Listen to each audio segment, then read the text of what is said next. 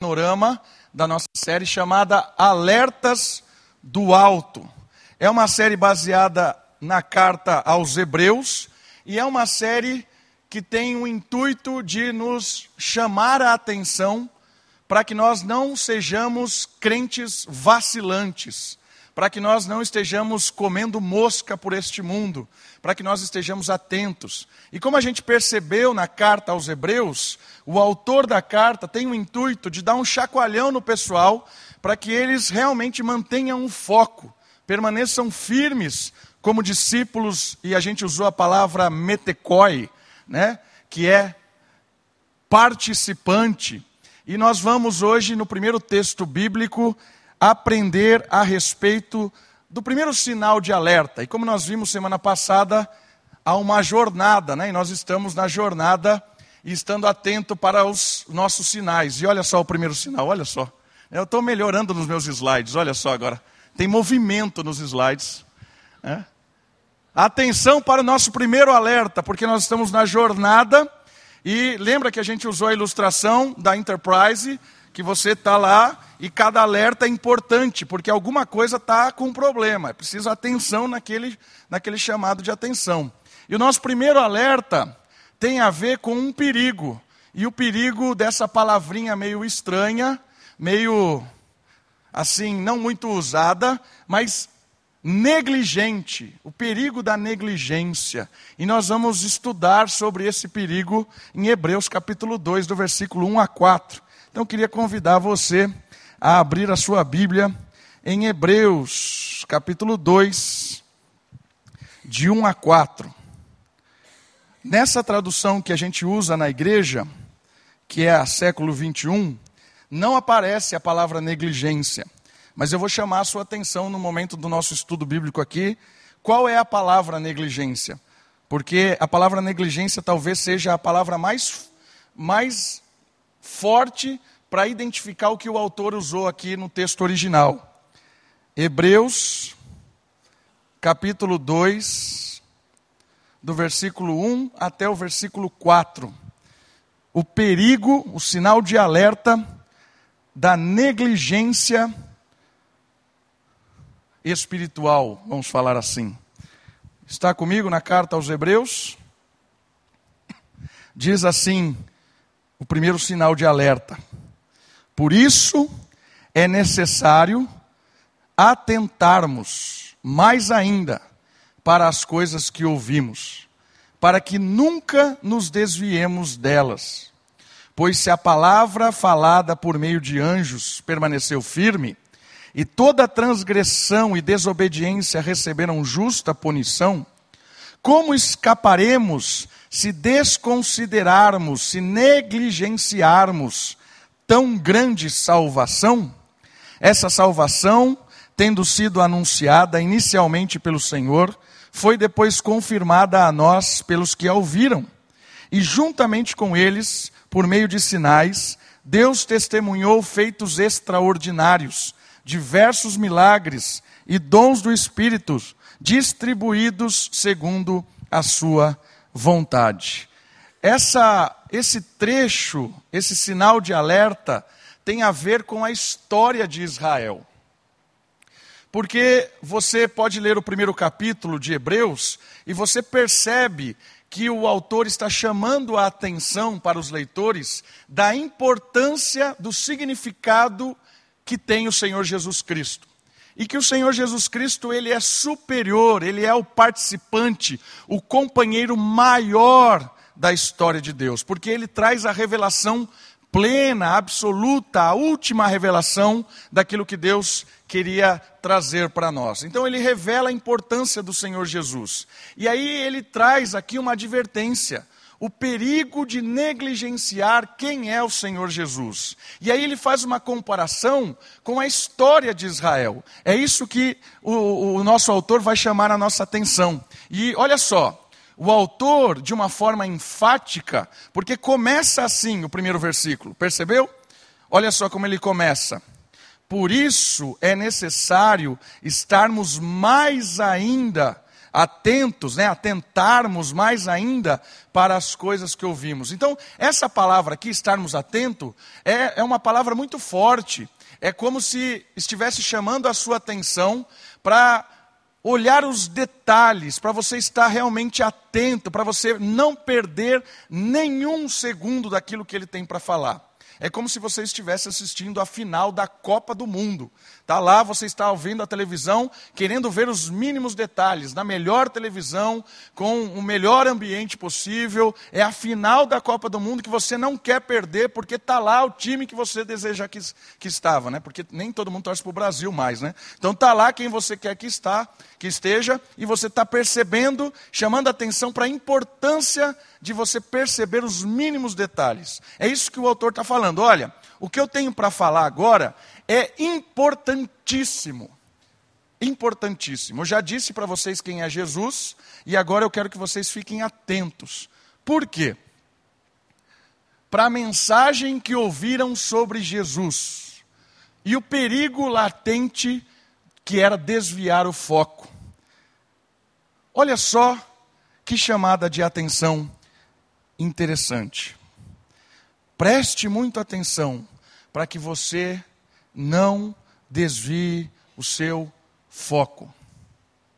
Para que você não comece a andar à deriva neste mundo. A ideia de todo esse texto aqui, esse desviar o foco, é como se você jogasse uma madeira num rio e a madeira fica lá. A deriva no rio. Ou um barco sem leme um barco que não tem nenhum tipo de controle, ele está à deriva. Ele está falando assim: fique atento, não perca o foco, porque se você perder o foco na mensagem e na pessoa de Cristo, você vai se tornar alguém como um, um, uma madeira à deriva no rio. Vai para qualquer lugar, você vai se tornar alguém à deriva neste mundo, alguém completamente perdido. E aí ele fala a respeito de algo interessante ele fala a respeito da salvação. Ele fala de algo central na história comunicada por Jesus. Ele fala que é importante que nós entendamos de verdade o que é essa salvação promovida por Cristo, a importância dessa salvação. Porque se nós não entendermos o que significa de fato a salvação, nós vamos ser um barco à deriva neste mundo. Vamos ficar vivendo de um lado para o outro, sendo conduzido com ventos para todo lugar. E o que é a mensagem da salvação? A mensagem da salvação é a mensagem que traz o Senhor Jesus como o novo Israel. Opa, como assim dentro desse texto? Eu queria que você prestasse atenção no versículo 2. O versículo 2 ele vai comparar a salvação trazida por Cristo com aquilo que Deus promoveu na história de Israel. Pois se a palavra falada por meio de anjos permaneceu firme, e toda a transgressão e desobediência receberam justa punição, versículo 3: Como escaparemos se desconsiderarmos tão grande salvação? Aqui o autor remete a história para o povo de Israel.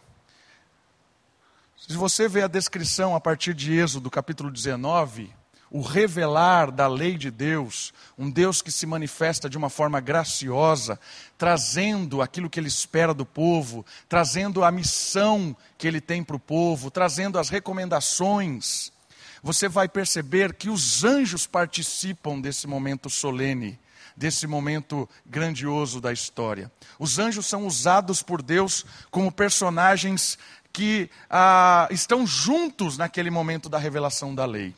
E aí, o que ele está falando? Ele está falando o seguinte: a grandiosa, a grandiosa salvação de Cristo é muito superior àquela salvação que a lei trouxe e que o Egito, o Egito, quando vocês foram libertos do Egito, aquela salvação trouxe. Porque a história de Israel, quando foi liberto do Egito para receber a lei, eles foram libertos de 400 anos de escravidão. Eles eram um povo escravo no Egito, 400 anos servindo ali como escravos, sendo subjugados, explorados, e Deus os libertou. Deus tira Israel da escravidão e agora traz eles a, uma, a um novo patamar, a uma salvação. E nesse novo patamar tem a lei de Deus como a aproximação desse povo com Deus. E ele fala assim: a salvação de Jesus é infinitamente superior a essa salvação. Por quê? Porque Jesus nos salvou não só de uma escravatura de trabalho forçado, Jesus nos salvou da escravidão de tudo que nós éramos escravos. Jesus nos salvou da escravidão de uma vida sem sentido. Nós éramos escravos deste mundo, vivíamos sem objetivo nenhum não sei para onde eu vou, não sei o que é melhor para mim, se caso, se compro uma bicicleta, se estudo, se trabalho. Jesus nos livrou dessa vida completamente à deriva. É uma salvação das incertezas deste mundo. É uma salvação de tudo quanto é tipo de vício. É uma libertação de tudo quanto é tipo de escravatura de vício. Jesus nos livra do vício das drogas, do vício da pornografia, do vício da soberba. Está entendendo a importância, a, a, magnitude da salvação muito superior promovida por Cristo do que aquela promovida no Egito? Então o autor está falando o seguinte: eu queria que você percebesse a importância da salvação promovida por Jesus. Porque Jesus, pelo poder do Espírito e pela obra na cruz, pode nos livrar de tudo isso que nos escraviza neste mundo. Uma vida longe de Deus. Ele nos livra disso. E aí ele está chamando a nossa atenção para que a gente não se perca nisso. E aí ele traz uma notícia meio que incômoda. Um alerta meio que incomoda. Porque essa mensagem dos anjos, pregado também pelos anjos que vivenciaram essa experiência tanto lá na saída do Egito, quanto cá na descida do Espírito Santo e na obra de Cristo. Essa mensagem pregada pelos anjos, é, anunciada pelos anjos, vivenciada com os anjos, demonstra-se que algo não deve ser levado como brincadeira. É uma mensagem firme, é uma mensagem de firmeza. Na história de Israel, que recebeu a lei, todas as transgressões e desobediências foram tratadas com disciplina, muitas delas pesadas e dolorosas. Então, o que ele está falando aqui, logo no começo, é o seguinte: contando toda essa história, eu queria que você, o autor dizendo, eu queria que vocês percebessem que essa mensagem de salvação é um negócio sério. Não é uma brincadeira. É algo que trouxe uma liberdade maravilhosa, trouxe privilégios maravilhosos. Mas não só privilégios, trouxe responsabilidades. E aí ele usa duas palavras interessantes. Ele fala assim: toda a transgressão e desobediência na história de Israel receberam justa punição. O que, que ele está alertando aqui a todos nós que estamos lendo o texto? Ele está falando assim: vocês perceberam a história de Israel, foi liberto do Egito, saiu da escravidão de 400 anos, foi lá para o deserto, recebeu a lei e agora tem que cumprir a lei. Só que eles, desperdiçando o privilégio da liberdade da escravidão, dessa nova vida, eles desobedeceram e transgrediram. O que, que essas duas palavras nos ensinam? O que é desobediência? Desobediência é quando você, ou quando eu, ou quando Israel, no caso aqui, não fazia o que tinha que fazer. Deliberadamente afrontava a ordem de Deus e dizia assim: não vou fazer. Ok? E transgressão? Transgressão é pular a cerca. Tem um limite estabelecido, eu não vou cumprir esse limite, eu vou além desse limite, eu pulo o limite. Transgredir, ferir algo determinado. Então o autor está dizendo para nós: olha para a história de Israel. Perceba o que aconteceu com eles. Vocês podem aí lembrar um pouquinho na cabeça de vocês quando é que eles transgrediram, desobedeceram, o que aconteceu? Depois murmurava, reclamava da autoridade colocada lá sobre o povo, falando que Arão e Moisés não mandavam nada, não sabia de nada. Quem é que disse que, que Deus só fala por meio de Moisés? Então, a, a, aquelas, aquela desobediência, aquela, aquele afronta, várias vezes o povo fez isso. O bezerro. Saíram do Egito, construíram um bezerro para adorar um bezerro no lugar de Deus. Todas essas transgressões, todas essas desobediências, elas foram justamente punidas. Deus não deixou barato isso. Porque Deus falou assim: não é brincadeira. Eu não chamei vocês para brincadeira. Eu não formei um povo de Israel para brincar. E aí ele foi justo e duro com essas punições. E aí a gente olha e fala assim: será que só com o povão, só o povão que, que foi justamente corrigido por Deus? Olha para Moisés. Moisés, o maior profeta de todos os tempos, não entrou na terra prometida porque não foi fiel, não foi firme com o compromisso que tinha que fazer. Desobedeceu. Deus mandou ele fazer uma coisa, ele fez outra. E Deus foi justo com ele. A mensagem de alerta hoje é para que a gente olhe para a história de Israel, que negligenciou muitas vezes o privilégio, porque quando negligencia o privilégio, não cumpre os seus deveres, e por isso sofreu justamente a, a, a, dura punição, para que a gente também não repita a história, não repita essa, é, essa, essa forma de encarar a lei de Deus. Então é incômodo isso. E aí ele vai falar para nós sobre o risco que nós corremos. O risco que nós corremos versículo 3 diz o seguinte: Como escaparemos? Aqui, uma coisa muito legal de observar é que ele usa o nós. Como nós escaparemos? O autor usa o pronome nós, pois ele está se incluindo neste perigo de ser desqualificado. Ele está se incluindo nesse alerta. Paulo usa essa mesma linguagem em 1 Coríntios 9, 27. Então, a primeira questão interessante de observar é que o autor, quando ele traz essa mensagem, ele não está falando acima do povo. Olha, pessoal? É a mesma coisa hoje. Quando eu estou lendo esse texto, eu não estou falando acima de vocês, eu não estou falando para vocês. Eu estou usando o termo nós, como ele também.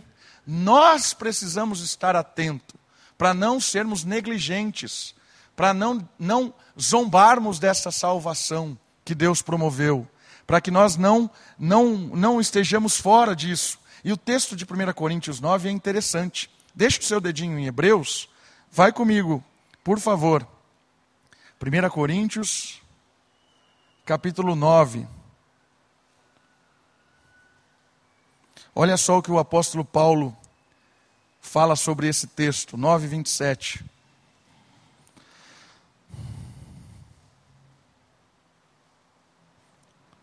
1 Coríntios capítulo 9, versículo 27.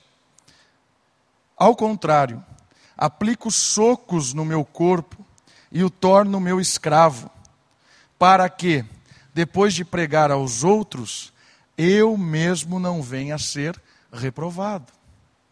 É a mesma tonalidade do autor aos Hebreus. Ele está falando assim: o povo de Israel experimentou maravilhas percebeu a salvação de Deus, vivenciou, viu a ação angelical e acabou reprovado.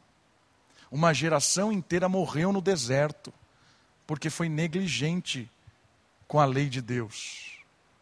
E ele está falando assim: cuidado para que nós, hoje, que estamos lendo a carta aos Hebreus, não nos tornemos pessoas reprovadas diante de Deus. E o próprio Paulo usa essa mesma linguagem. Eu, que já fui usado por Deus de diversas maneiras, pregador, apóstolo, usado por Deus para uma conversão em massa em vários lugares, usado por Deus para edificar igrejas, usado por Deus durante anos e anos no reino, eu estou atento para não ser reprovado. Se Paulo usa esse tipo de linguagem, quanto nós, quanto mais nós aqui. Temos presbíteros aqui essa noite, temos diáconos, temos pessoas experientes na fé cristã, homens e mulheres aqui com uma história cristã de anos de dedicação, de amor, anos de compromisso com Deus. Essa mensagem não exclui todos. Ao contrário, ela inclui cuidado, porque nós também, que já experimentamos anos e anos de experiência com Deus, podemos acabar reprovados se negligenciarmos tamanha salvação. Então a mensagem aqui, esse alerta, é importante para todos nós, novos na fé, velhos na fé. Pessoas que agora acabaram de conhecer o Senhor Jesus e pessoas que estão há anos servindo ao Senhor Jesus. Pessoas que são responsáveis, líderes e pessoas que são simples, simples no sentido de que acabou, começou a engatinhar agora na fé cristã. E líderes que estão anos e anos servindo. É um alerta para nós não negligenciarmos tamanha salvação. E como é que nós podemos, de certa forma, negligenciar tamanho salvação? A primeira questão importante que ele valoriza é o seguinte: não desvie o seu foco. Eu quero voltar para o texto de Hebreus, lá capítulo 2. Não desvie o seu foco. Uma das maneiras que nós podemos acabar reprovados e a gente vai falar um pouquinho mais sobre esse reprovados, é desviando o foco. E como é que eu desvio o foco, independente da sua, da sua história cristã? É quando você para de olhar e valorizar o que de fato tem que olhar e valorizar. É como se você fosse num museu de arte, observar uma obra de arte, né? e começa a olhar a moldura. Olha que essa moldura. Olha só, ela tem curvinhas para cá. Ela tem uns risquinhos aqui. Olha, ela é dourada. Ela tem uma manchinha ali do lado. Isso é negligenciar, perder o foco. Porque o importante é a obra de arte, não a moldura. Então o autor está falando assim: nós temos que estar atentos o tempo todo para não negligenciarmos essa mensagem cujo foco central é Cristo, cujo personagem central é Cristo, não são os anjos. Primeiro capítulo ele fala sobre os anjos. Por quê? Porque, de certa forma, os, os hebreus estavam iludidos por esses anjos. No período de silêncio de Malaquias, que foi o último profeta a falar, até João Batista, que foi o, o, o, primeiro profeta do Novo Testamento, houve por parte de Deus um silêncio de 400 anos. Deus não usava profetas, Deus não falava mais com o povo. E aí quem ganhou Ibope? Os anjos. E aí os anjos eram valorizados nessa cultura. E aí, um capítulo quase todo, o autor aos Hebreus está falando assim: cuidado para você não valorizar os anjos porque Cristo é superior aos anjos. E a carta aos Hebreus vai continuar nisso. Cuidado para você não valorizar Moisés demais, não valorizar os sacrifícios, os, os rituais. Como é que eu e você podemos perder o foco na nossa prática de vida?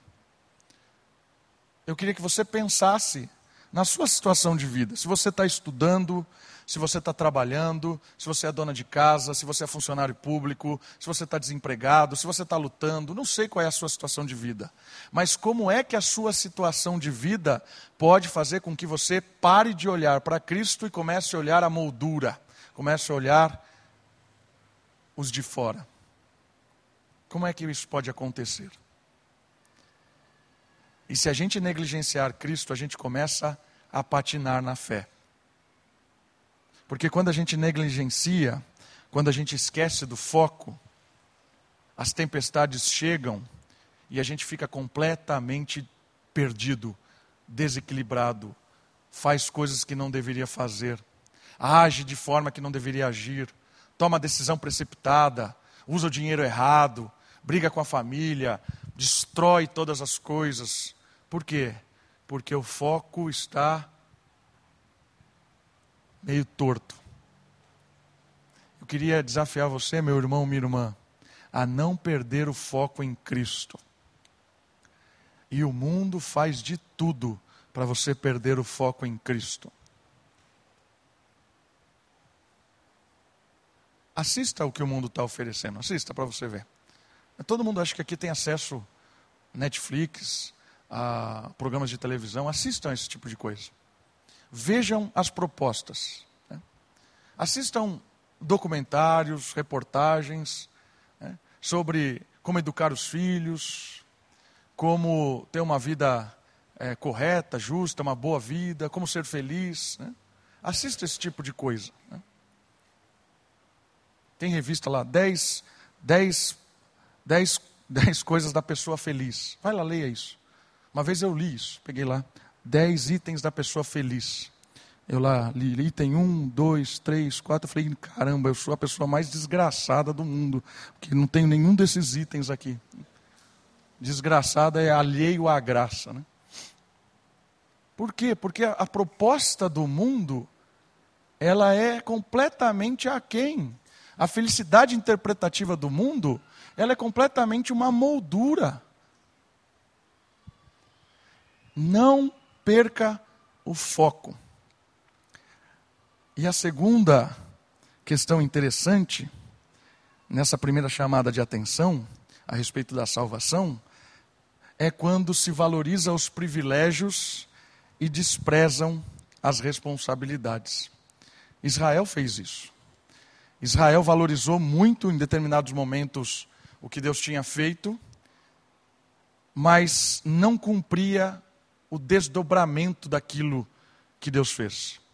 E nós estamos hoje inseridos numa sociedade que faz muita questão dos seus direitos, briga o máximo pelos seus direitos, mas pouco se importa com os seus deveres. E o perigo nosso como cristão é olharmos para a salvação que Deus promove, celebrarmos os privilégios da salvação, que são muitos, a graça maravilhosa de Deus que nos alcançou sem nos, não merecermos, foi Deus que nos alcançou, foi a sua graça que nos salvou. Ele nos salvou por, por, porque Ele quis, não tinha nada em nós. Ele nos tirou do lamaçal, nos trouxe para o reino da luz. Ele perdoa todos os pecados. Ele não se cansa dos nossos recomeços. Ele nos liberta de quem nós éramos. Ele, ele fez coisas maravilhosas. E Ele nos deu a garantia de que não vamos perder isso. Ele é o consumador, Ele é quem começou a boa obra, Ele é quem vai terminar. Se você foi alcançado por Cristo, ninguém te tira da mão de Cristo. Olha que privilégio. Deus perdoou todos os nossos pecados. Deus tirou o peso da culpa, o peso da acusação. Deus libertou. Mas essa mensagem, ela gera responsabilidades. Assim como em Israel, o retirar do Egito gerou responsabilidades. E essa mensagem gera responsabilidade para nós, que estamos focados em Cristo. E quais são essas responsabilidades? A principal delas é sermos discípulos. Nós fomos chamados para sermos discípulos. Todo mundo é discípulo? Todo crente é discípulo? Não. Tem crente que não é discípulo. Tem crente que apenas experimentou a salvação e está ali achando que é só privilégio. Não tem nenhum, nenhum, nenhuma responsabilidade. Mas o discípulo, ele tem responsabilidade. E qual é a responsabilidade maior? Ser como Jesus. E esse ser como Jesus, ele tem uma ênfase muito legal, porque é uma atuação do Espírito. É o Espírito que forma Cristo em nós. A nossa parte é quebrantamento, a nossa parte é, é, é, é, estar na presença de Deus e se comprometer com a obra de Deus.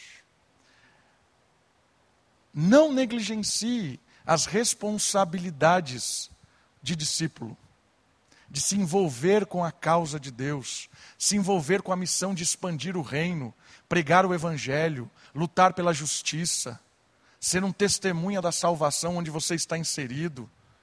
Não negligencie isso. Então, a, a salvação, de certa forma, ela pode ser algo que a pessoa não percebeu que ela gera responsabilidades. Nós fomos salvos para uma missão, para uma tarefa. Não negligencie isso, porque a gente pode acabar sendo reprovado, como o apóstolo Paulo está falando aqui. E ele está falando assim: como escaparemos se negligenciarmos tão grande salvação? Como é que nós escaparemos? Se Israel não escapou, como é que nós escaparemos? É duro esse confronto. Né? A gente precisa identificar o perigo, então. Se nós estamos vendo aí um perigo, né? Precisa identificar ele. Qual é o grande perigo, então? O grande perigo, o grande problema levantado pelo autor é a palavra desconsiderar a salvação. Ou melhor, traduzida como negligência. O que é negligência? Quero ler aqui algumas definições de negligência. Negligência é desleixo, descuido, preguiça, indolência, menosprezo. Né? Cuidado para não ser negligente com tão grande salvação. Né? O perigo é a negligência. E aí a identificação da negligência é precisamos parar e fazer uma autoanálise da nossa vida, para que possamos responder o quanto estamos sendo negligentes, vivendo uma vida medíocre para o Senhor. A gente precisa parar agora e ver se nós estamos sendo negligentes. E o que é uma pessoa negligente com essas definições? É uma pessoa que desconsidera as responsabilidades da salvação. Uma coisa muito importante de entender é que a salvação é uma obra de Deus. Então, esse ser reprovado de Paulo, esse alerta aqui dos participantes, não tem a ver com a reprovação de ser condenado ao inferno. Vou perder a salvação. Não é isso que o texto está falando. Isso é muito importante que você entenda. A reprovação não tem um aspecto condenatório. Por quê? Porque o que o Senhor Jesus fez na cruz foi suficiente. Se alguma coisa te condenar ao inferno, a obra de Cristo não foi suficiente, porque Jesus morreu de uma vez por todas. Jesus pagou o preço do pecado de uma vez por todas. Então a reprovação aqui não é perda de salvação. A reprovação aqui tem a ver com perdas de comunhão e galardão. Isaías diz assim: Eis que eu venho sem demora para retribuir com galardões. E o apóstolo João usa a mesma coisa, mesmo texto. Eis que eu venho sem demora, demora para retribuir com galardões. A gente não sabe muito bem o que é esses galardões, mas os galardões têm a ver com prêmios de Deus para pessoas que foram fiéis, que foram que não foram negligentes, estiveram envolvidos com a obra de Deus nesse mundo. Então, a, a primeira coisa importante quando a gente identifica o problema é que negligenciar não é perder o privilégio da salvação, no sentido de estado eterno, de céu e inferno. Negligenciar a salvação é perder os privilégios de como um salvo vive. Como é que um salvo vive? um salvo vive sendo luz e sal para este mundo. Isso é um privilégio. Salgar este mundo, não deixar com que ele se decomponha, porque o sal tem um aspecto de preservação. Né? Se você deixa, não tinha geladeira naquele tempo, deixa a carne apodrece rapidamente. O sal conserva. Então nós temos o nosso chamado o nosso privilégio de ser sal neste mundo é de conservar a deterioração, a deterioração deste mundo. Com as nossas atitudes, com a nossa palavra, com a nossa ação. Isso é privilégio da salvação. Ser sal, ser luz, direcionar as pessoas, apontar o correto, apontar Cristo. Okay? Então é interessante perceber essa, essa questão de, do privilégio da salvação. E a gente negligenciar as responsabilidades da salvação tem a ver com um galardão, tem a ver com a recompensa de Deus para nós. Então nós somos chamados a atenção para não negligenciarmos, sermos mole, termos preguiça, levarmos a obra de Deus de forma medíocre. E isso é um perigo que todos nós corremos quando nós perdemos o foco. Como nós identificamos o problema, que é a negligência, a mediocridade, eu quero terminar né, respondendo ao perigo. Você pode responder assim, né? É a negligência o perigo, você viu ali a ratoeira e pode se entrar nele e morrer ali. Essa é uma resposta que você pode dar. Continuar tendo uma vida negligência até o fim. Mas não era o intuito do autor, nem é o intuito do pregador essa noite. Não é que nós identificamos o problema na negligência, mas que a gente tome uma atitude de não, não morrer nela. Para que a gente aproveite a salvação, não só as, os privilégios da salvação, mas as responsabilidades dela atuando neste mundo onde Deus está te usando. E eu queria responder à negligência com essa palavrinha: diligência. Não sermos negligente é sermos diligente. Então, o contrário de ser medíocre né, é fazer as, as coisas com a, um amor, com excelência, porque é para Deus. Não fazer de qualquer jeito. Né? Eu vou no culto, mas vou mais ou menos. Eu vou dar uma aula para criança, mas é mais ou menos. Né? Eu vou no evangelismo, mas eu vou mais ou menos. Isso é levar com negligência. E eu queria terminar com alguns conselhos de como ser diligente e não negligenciarmos tão grande salvação. Alguns conselhos para nós hoje. Para ser diligente, não se estagnando no conhecimento de Deus. Querido, isso aqui é uma coisa que às vezes a gente acha, ah, isso é para os intelectuais, conhecer de Deus. Aí a gente para, fica parado, estagnar, estagnou, né? Uma coisa muito importante. Quanto mais você conhece de Deus, mais você tem o privilégio de viver uma vida em paz, serena, segura. Quanto mais você conhece de Deus, mais você responde ao mundo que às vezes aponta o dedo, ao mundo que te condena, ao mundo que te persegue, ao clima tenso do seu trabalho, ao ambiente hostil dos, dos, dos colegas na escola. É o conhecer a Deus que faz com que a gente cada vez mais experimente da paz de Deus. Então, negligenciar o conhecer a Deus é um perigo muito grande. Ser alguém negligente é desconsiderar as oportunidades de conhecer a Deus. E como isso na prática? Através da leitura bíblica, simples leitura bíblica. Ah, mas Davi, é difícil ler a Bíblia. Às vezes é difícil, por causa que a tradução é ruim. Arrume uma Bíblia mais fácil, uma tradução mais fácil, tradução da linguagem de hoje, NVI, NVT, tem infinitas traduções mais fáceis. Arrume um guia devocional, tem vários guias devocionais, tem o, cada dia da igreja presbiteriana, tem o pão diário. Arrume um guia devocional que ajuda na meditação. Ler as escrituras aumenta o nosso conhecimento de Deus. Precisamos investir na oração, entregar o nosso coração a Deus, entregar a, a, a, a nossa vida a Deus com a, a comunhão com o Senhor na oração.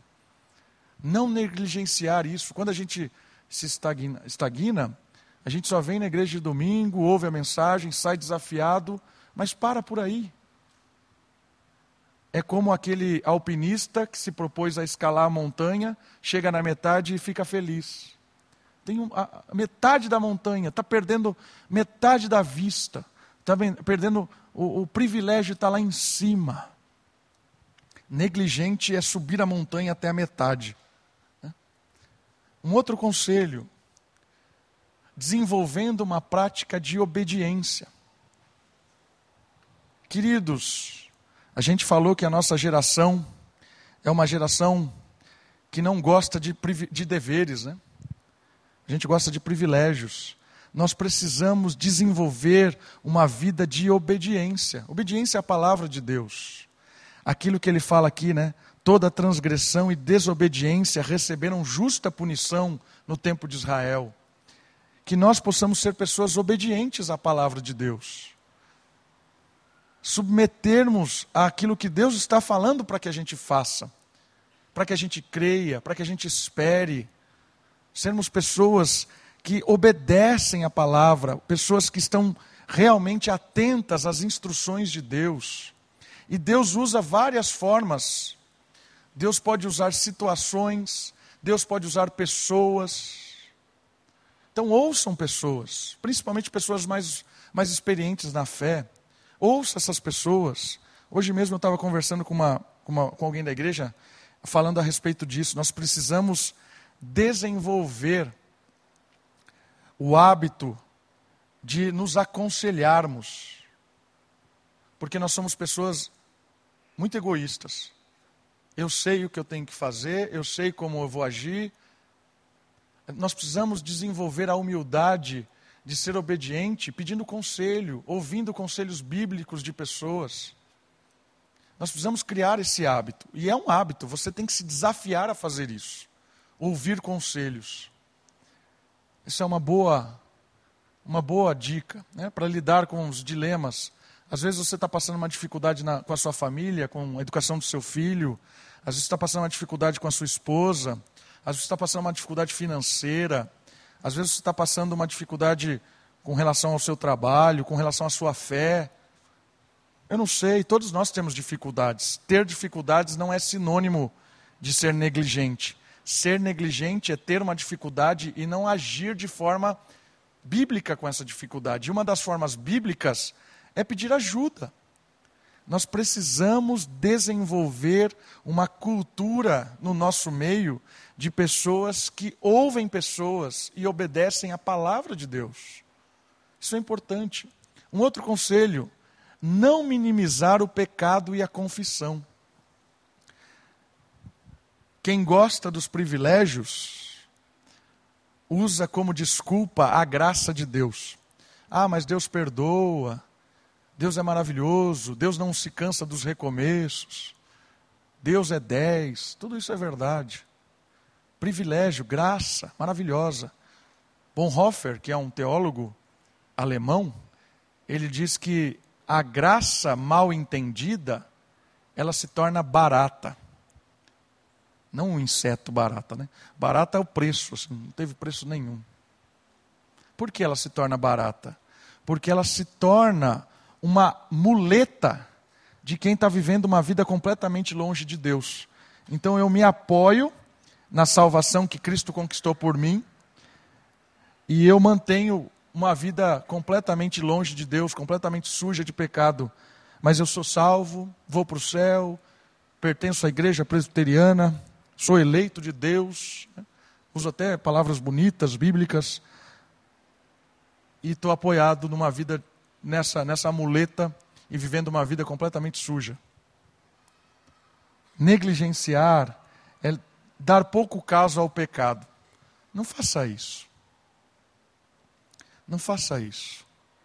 Trate o pecado como pecado. Trate o pecado como ele deve ser tratado. Não negligencie. Mentira é mentira, meu irmão. Mentira é mentira, minha irmã. Fofoca é fofoca.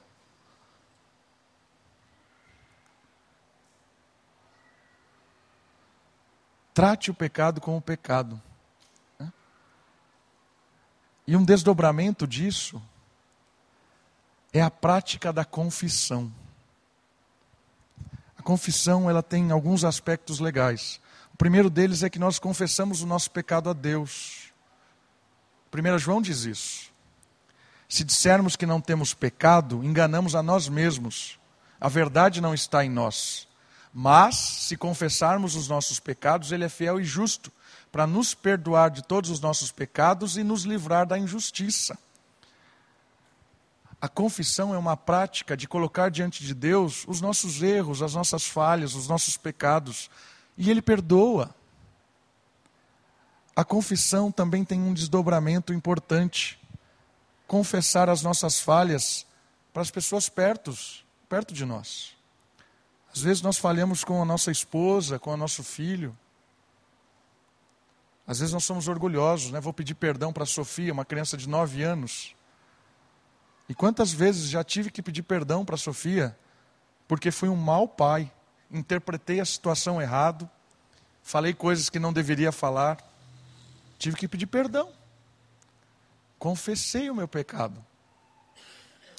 Mas a gente às vezes para na primeira, né?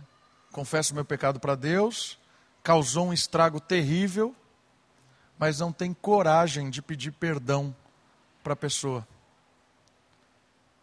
Isso é negligência.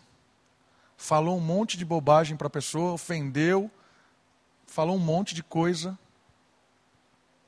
Ele não pede perdão.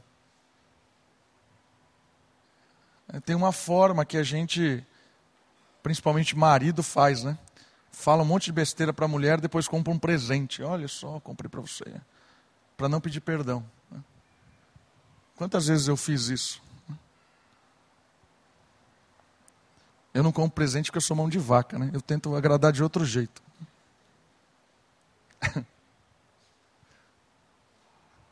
Entende? A gente foge disso. A gente foge de confessar pecado uns aos outros. E Tiago fala isso de uma forma tão clara.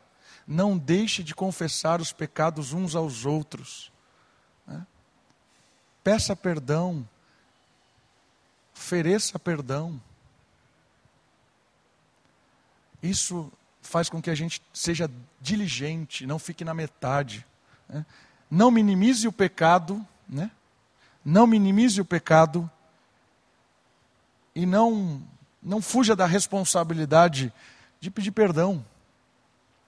Mais um conselho, são mais dois últimos. Quer ser diligente? Como? Sendo leal com a comunhão com o povo de Deus. Não tem como você ser fiel a Deus sem ser fiel à igreja. É? Às vezes, é, quantas vezes eu já ouvi isso? Né? Eu estou bem com Deus, eu só não vou na igreja porque lá só tem mau caráter. É verdade, está faltando você. Né? Porque todos nós somos mau caráter mesmo. Nós somos pessoas que precisamos da graça de Deus todos os dias. E uma das formas de não sermos negligentes é estarmos comprometidos com o povo de Deus. Não tem como ter comunhão com Deus sem ter comunhão com a igreja. Se eu digo que tem, se eu digo que ando na luz e não tenho comunhão com os irmãos, é mentira. 1 João fala isso. Andar na luz significa andar com os irmãos. Não se iluda que você pode ter uma vida cristã, uma vida espiritual boa, longe do povo de Deus. Não existe isso. Ah, estou bem com Deus. Que igreja você está indo? Nenhuma. Mentira. Não está. Não está. Não se iluda você mesmo. Não trate as, a, a, a, o culto a Deus, vamos falar do culto, de forma negligente. Ah, se der eu vou. Ah, se der tempo eu vou. Não faça isso. Priorize cultuar a Deus. Você sabe por que, que Israel foi expulso da terra? Porque não guardou o sábado. Não guardou o sábado para cuidar da terra, não guardou o sábado com as suas responsabilidades para com o povo. Qual é o princípio de guardar o sábado? É o princípio do descanso e do encontro com Deus, em comunidade. Às vezes nós somos negligentes porque negligenciamos, tratamos o culto com desprezo. Eu vou quando dá, eu vou quando estou afim, fez calor eu não vou, fez frio eu não vou, choveu eu não vou, está? Tá passando jogo de futebol na TV eu não vou, eu tenho um encontro com não sei quem eu não vou. Não negligencie a comunhão com o povo de Deus. Último conselho para nós terminarmos para sermos diligentes, estarmos alertas contra a negligência, valorizando o doador para servir com os dons. É o que o versículo 4 fala, né? O versículo 4 termina falando isso. Diversos milagres e dons do Espírito distribuídos segundo a sua vontade. Então, ser negligente é não usar os dons do Espírito valorize o doador. Ele quem deu o seu dom, a sua capacidade. Use ela na expansão do reino. Use ela no seu trabalho, no seu estudo. Use a capacidade dada por Deus para abençoar pessoas. Essa é a missão. A missão de Deus é levar Cristo para as pessoas, é levar Cristo para o mundo. Ele é o foco. É Cristo quem perdoa, quem liberta, quem transforma e quem capacita para uma nova vida. É Cristo. Cinco conselhos para terminar. Não se, não se estagnando no conhecimento de Deus, desenvolvendo uma prática de obediência, não minimizando o pecado e a confissão, sendo leal com a comunhão com o povo de Deus, valorizando o doador para servir com os dons. Queridos, essa foi a primeira chamada de atenção, o primeiro alerta do alto. Não seja negligente. Ao contrário, seja diligente na obra de Deus, porque Ele é fiel para recompensar tudo aquilo que fazemos para a glória dele. Vamos orar? Abaixe sua cabeça, feche os seus olhos. Olha o Senhor, clame ao Senhor por isso porque é só a misericórdia de Deus mesmo, é a graça quem vai fazer com que a gente possa ter uma vida diligente diante do Senhor.